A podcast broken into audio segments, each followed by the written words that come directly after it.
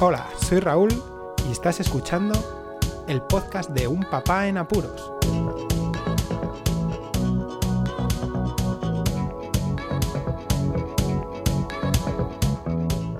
Hola, pod escuchas, bienvenidos a un nuevo episodio del podcast de Un Papá en Apuros. Hoy aquí en León hace un tiempo de perros con una niebla resmeona de esta de que te cala los huesos y que bueno, en fin, he venido de la calle y he preferido descansar, poner todo a secar un poco y grabar el podcast porque toca, toca que hoy es lunes, ya día 14 de diciembre de 2020. Y bueno, me va a tocar salir dentro de nada a por un paquete, ya sabéis, los servicios de paquetería, en este caso de HL, siempre hacen lo mismo, no te avisan cuando llegan, otros servicios te llaman por teléfono, y más en estas situaciones, para ver si estás en casa. Pero en este caso, pues según dicen, pasaron a horas en las que yo estaba y han dejado el paquete en una tienda allá más de 15 minutos andando. Así que bueno, eh, a ver si, si todo va bien. Y me piro corriendo a por el paquete. Venga, comencemos con el episodio. La anécdota de la semana. La anécdota de hoy tiene mucha relación con el episodio, pero no es de esta semana. Ya hace mes y medio que sucedió. Como ya, ya os contaré en el episodio, en el tema principal, quise cambiar el disco duro de un portátil de un mecánico a un SSD. De ahí que realicé diversas búsquedas en Google y en YouTube para informarme y estar al día de los cambios o de los problemas que pudiera llegar a tener a la hora de adquirir el nuevo disco duro para ese portátil. Tras solucionar el tema, estar seguro y comprar ya el disco duro, a la semana siguiente dio pues la casualidad que una de mis compañeras de trabajo en el laboratorio también quería cambiar el disco duro de su ordenador por otro SSD, pero en su caso quería clonar la información para no perder tiempo a la hora de instalar después y tener todo igualito. Yo la comenté que eso sí que lo hacía pues tiempo atrás y que supongo que ahora pues habrá mejorado todo, pero que era muy buena idea que ya llevase a un servicio técnico si no tenía mucha idea de, cómo hacerlo. Y no fue a más, fue un diálogo rápido en el que estuvimos comentando el tema y yo me fui a lo mío, ella se fue a lo suyo y dio la cosa que a la semana siguiente o a los 4 o 5 días, no sé, eh, estuve buscando en YouTube, bueno, buscando no, me metí en YouTube como te puedes meter en cualquier otro momento, varios días después en los que ya había estado utilizando YouTube y había hecho las búsquedas correspondientes, ya no me salían anuncios de compra de discos duros en Google, porque esto es así, ¿no? Pero claro, sí que me chocó, ¿no? Que la primera recomendación, el primer vídeo recomendado que me, que me sugería YouTube era cómo clonar un disco duro mecánico a uno SSD e instalar Windows 10. Bueno, pues me, hizo saltar una sonrisa, pero también un wow. Qué casualidades, ¿no? Se lo comenté a mi compañera y bueno, pues sí que es verdad que estuvimos diciendo que qué cosas, ¿no? Que a ver si alguien nos estaba escuchando, si era Siri, si era Alexa, si era quién. En aquel momento, pues en el laboratorio, pues no. Serían casualidades de la vida, ¿no? Pero se ha convertido en la anécdota de la semana, por supuesto. Venga, vamos con el tema principal, que va a ser largo, ¿eh?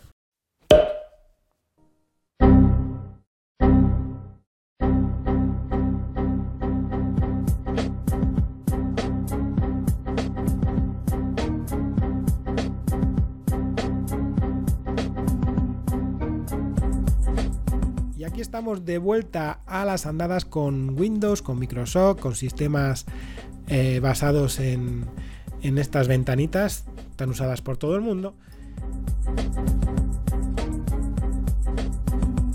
Y en este caso os voy a poner un poquito en antecedentes de lo que ha sido el problema y, cómo se ha solucionado mediante esta renovación completa, porque ha sido una renovación, esto vamos, ha sido lo mejor que le ha pasado a ese portátil por, por la nueva actualización y, y la instalación del sistema en un SSD. Bueno, os comento cómo fue todo. Marcos, que tiene 10 años, empieza a utilizar herramientas, aplicaciones referidas a trabajos en grupo, como por ejemplo Microsoft Teams.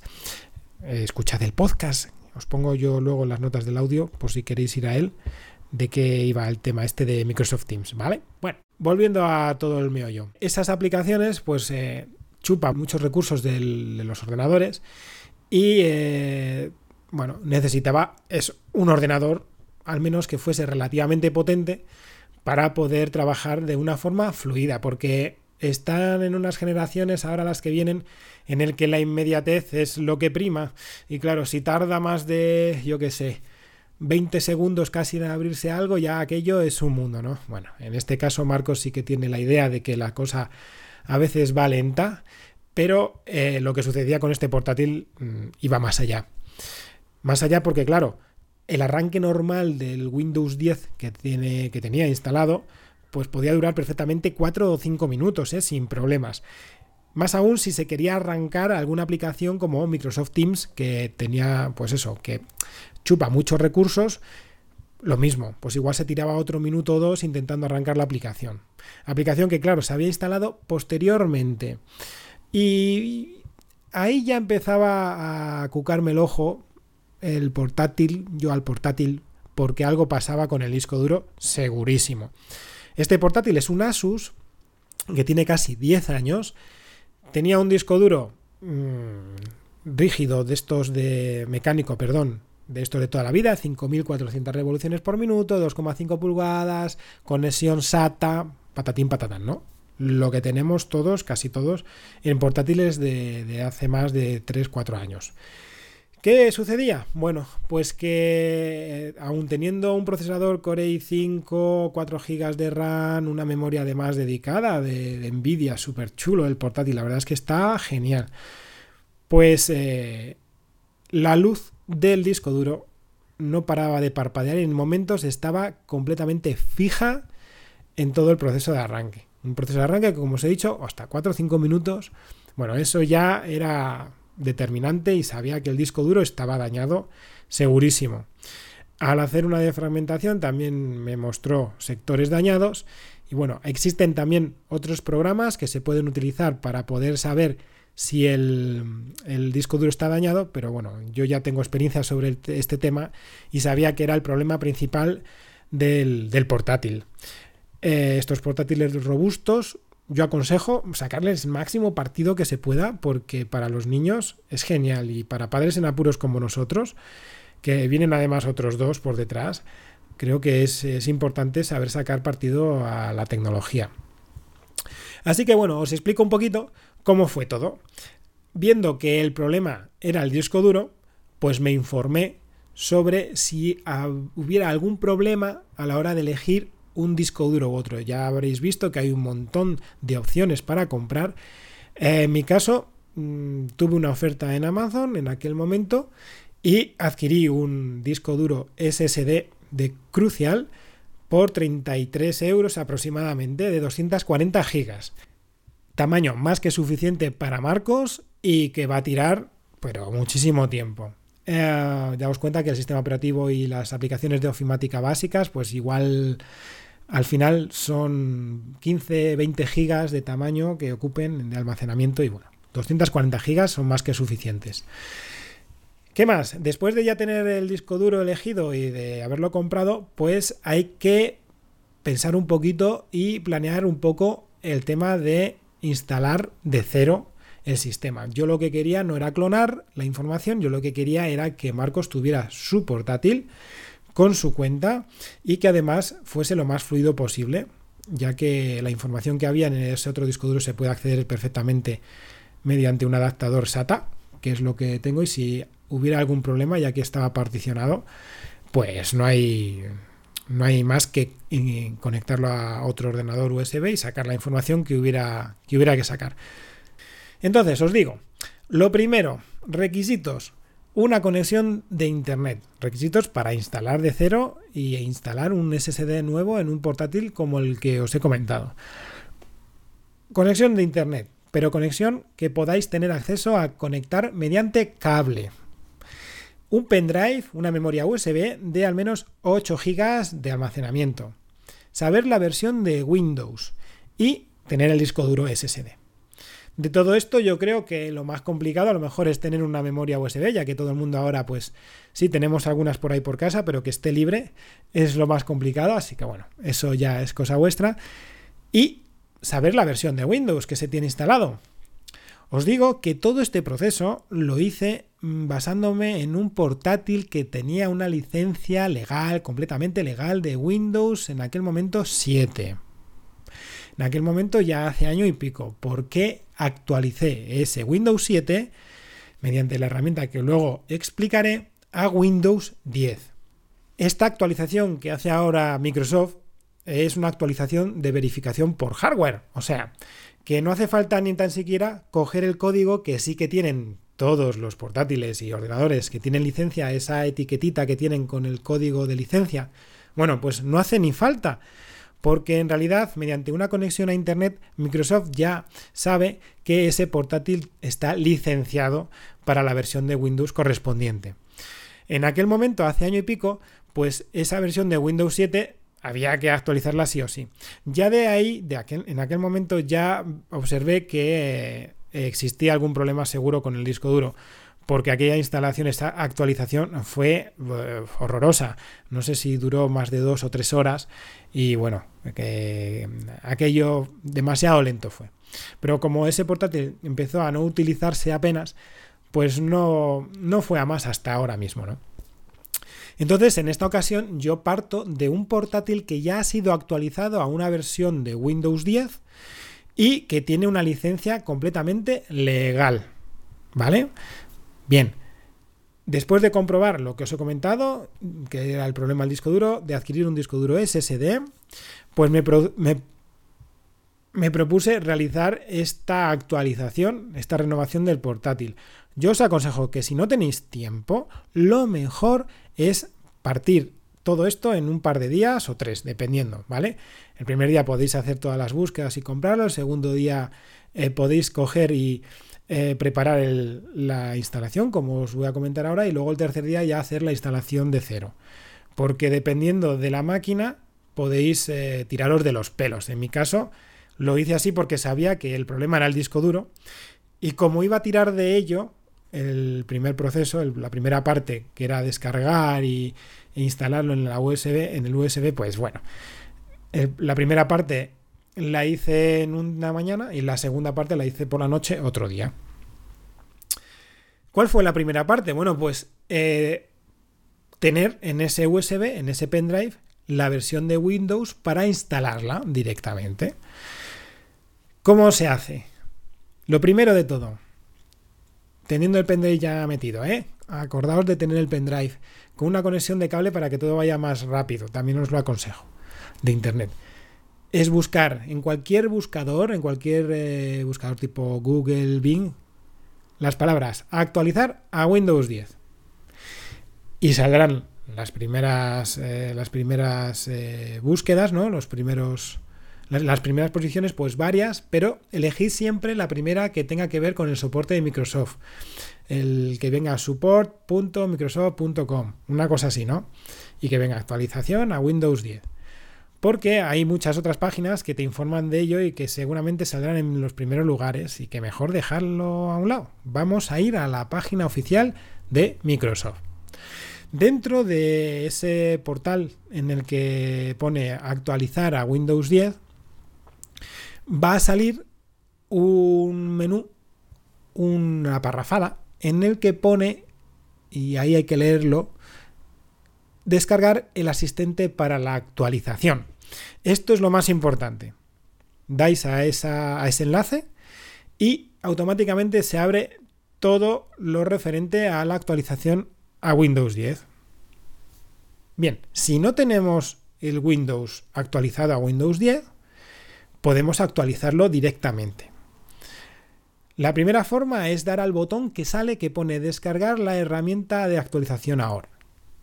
Se descarga un programita, se ejecuta, igual os pide permisos de administrador, metéis la contraseña y automáticamente comenzará a actualizar ese, ese sistema a Windows 10, a la última versión de Windows 10 que pueda admitir el, el portátil, dependiendo también de la licencia que se tenga del sistema operativo anterior.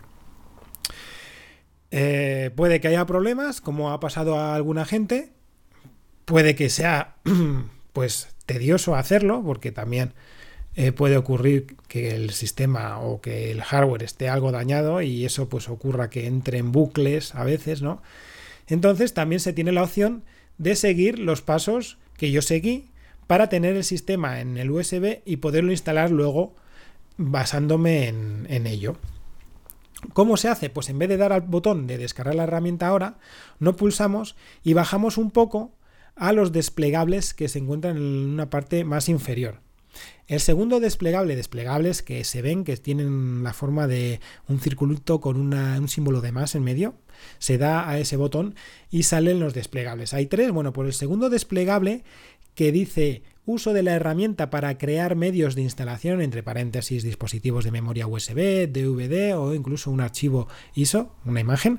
Bueno, pues ese desplegable es el que vamos a utilizar.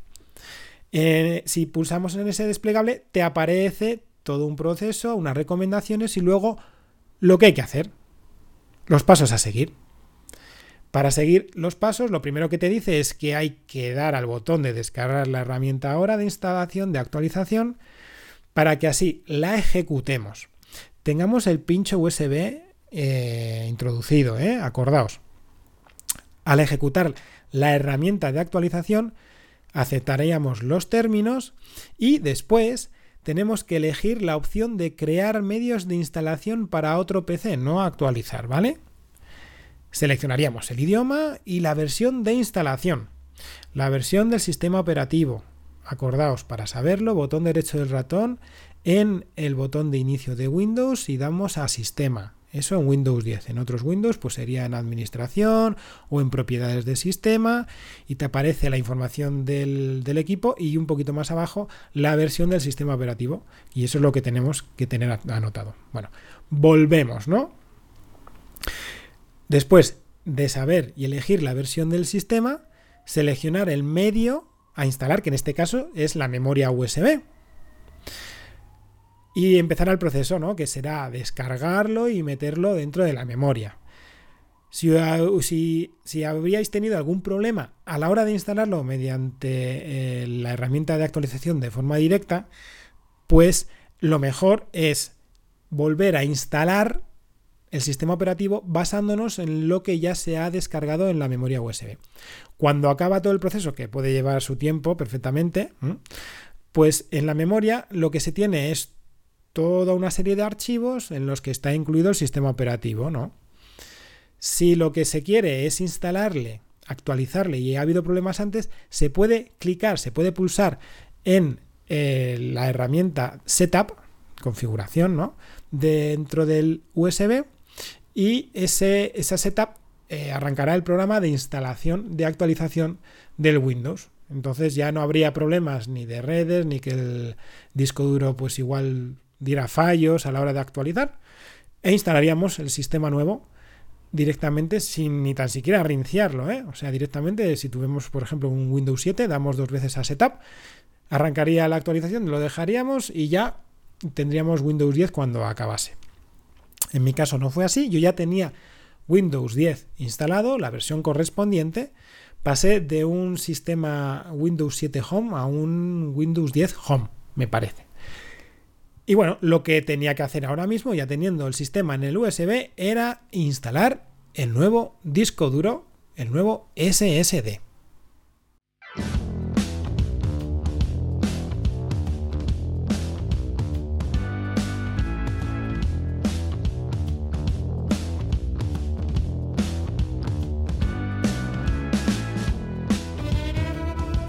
segunda parte de todo el proceso, dándome un respiro y tomando un poco de agua, os explico cómo fue esta instalación, esta mm, introducción del nuevo disco duro para sustituir el mecánico que había y que estaba dañado.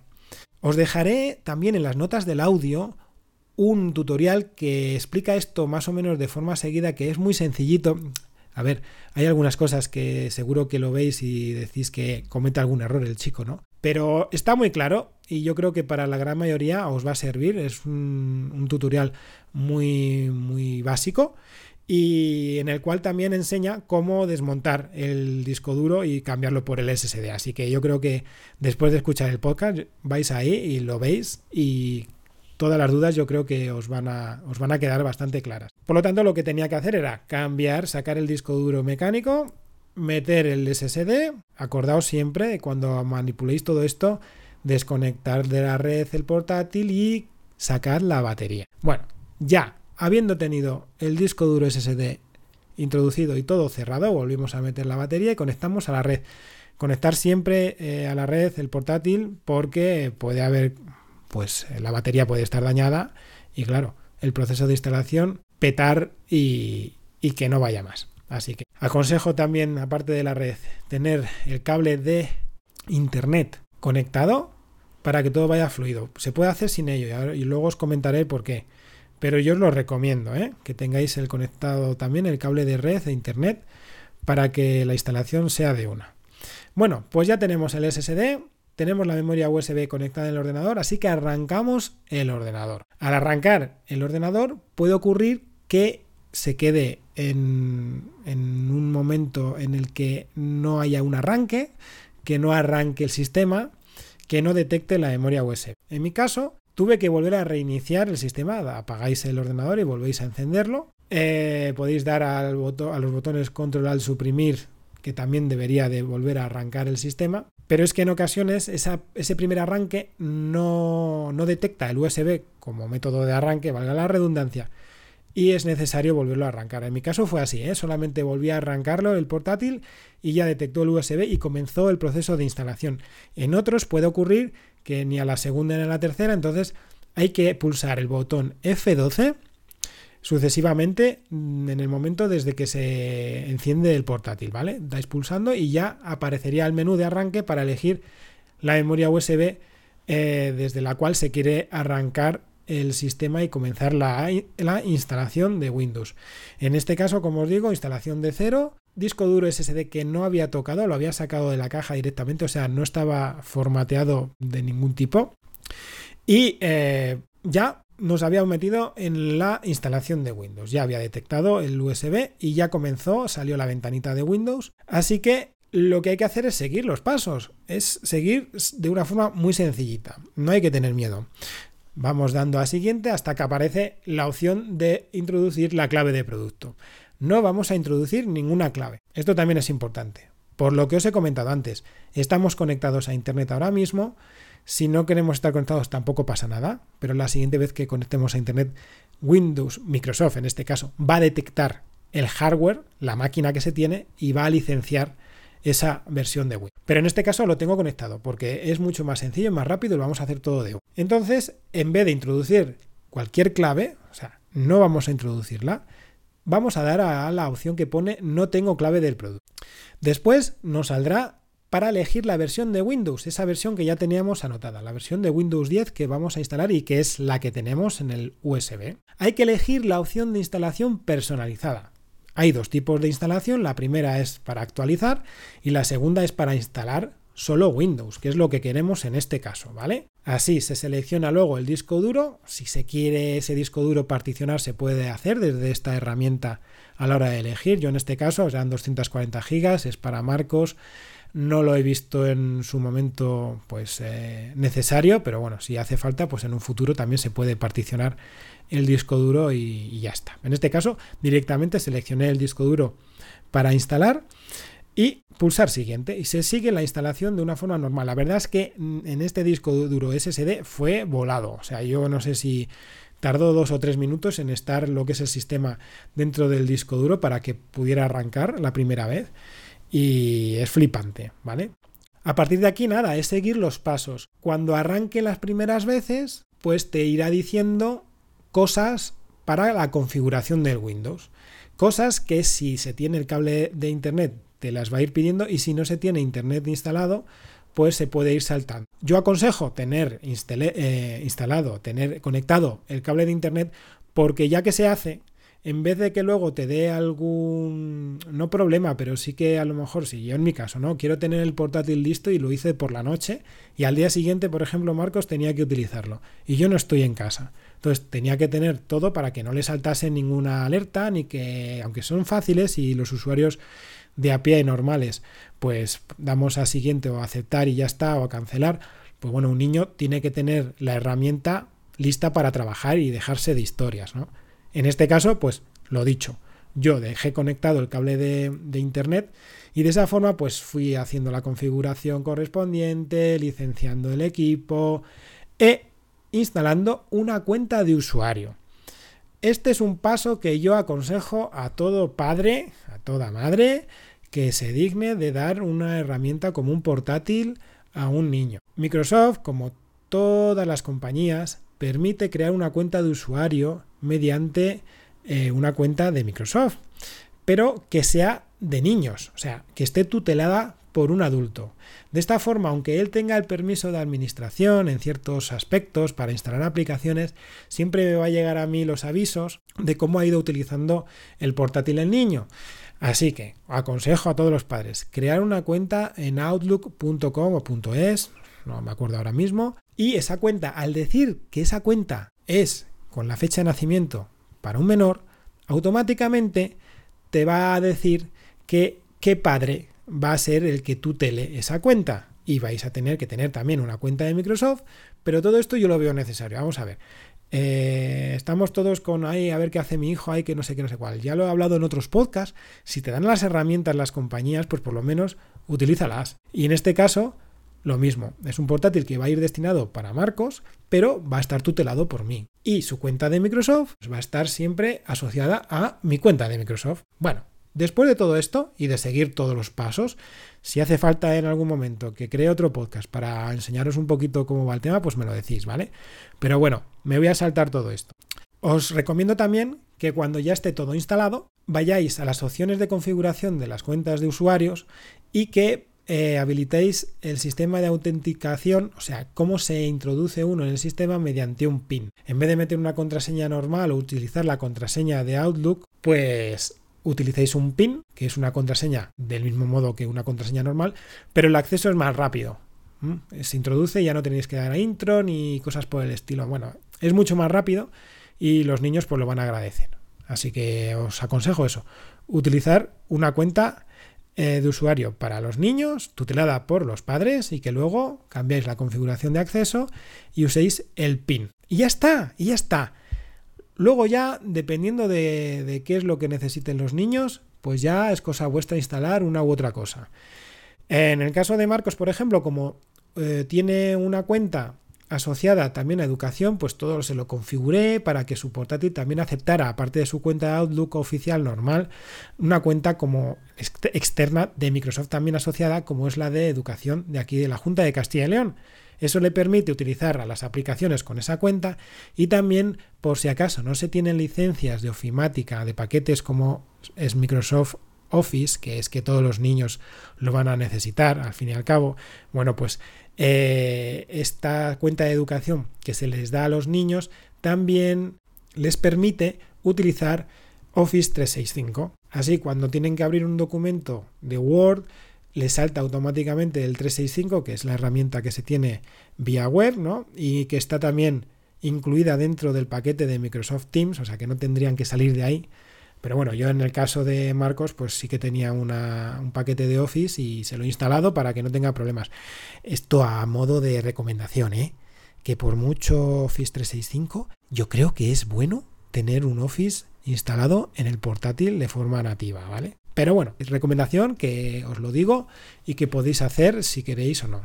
Pero que es útil, ya os lo digo. Vamos, que, que sí, que sí, que mejor. Así que nada, como veis, para resumir todo, ¿no? Y que este podcast ha sido larguito, pero quería que quedase constancia porque también ha resultado un gran apuro, ¿no?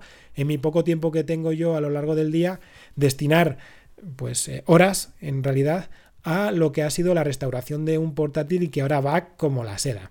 Como la seda os digo, de 4 a 5 minutos que tardaban en arrancar, he contado y tarda 4 segundos. 4 segundos en arrancar Windows 10. Es una pasada, una pasada. Y Marcos está súper contento. Además, le puse, le puse un fondo de pantalla de bola de dragón que le moló y perfecto. Bueno, lo dicho, voy a resumir rápido. Primero, detectar el problema que tiene portátil. Si es del disco duro, estar seguro que disco duro se quiere comprar, pero que no hay problema seguramente. Tener eh, una versión licenciada de Windows, comprar el SSD, tener una memoria USB y conexión a Internet. Y con esto ya lo tenéis para poder eh, disponer de un portátil nuevo, porque es que en realidad ha sido como tener un portátil nuevo. Incluso siendo como es un ordenador tan robusto como es este Asus, va para largo. ¿eh? Yo creo que hasta limpiándole un poquito por dentro es que es un maquinón, un maquinón que había que sacar partido. Así que nada más, ya veis, un podcast larguito en el que me lo pasé muy bien porque esto de cacharrear me gusta mucho. Pasé sueño, sí, también os lo digo, las cosas como son. No me dio ningún problema, eso también es de alabar. Todo este proceso fue como la seda. Y si tenéis alguna duda, no dudéis en comentármelo por todos los lugares que queráis, por donde escuchéis el podcast, plataformas tipo Apple Podcast, Evox, Spreaker, por vuestro podcatcher, en las cuentas de las redes sociales, todo esto os lo dejo siempre en las notas del audio. Sí, en, en eso que está escrito ya accedáis o no por la página web principal, toda la parrafada que hay, los enlaces, ahí podéis contactar conmigo sin problemas. Eh, ya os digo, redes sociales, también correo electrónico eh, y cualquier método que queráis, ¿vale? Difundid el podcast si veis que es necesario, yo creo que sí, ¿no? Para que todos los padres sepan hacer estas virguerías informáticas que no son nada difíciles. Y Suscribíos si no estáis suscritos, por supuesto, si escucháis este podcast por primera vez. Muchísimas gracias por escucharme. Un saludo y hasta luego.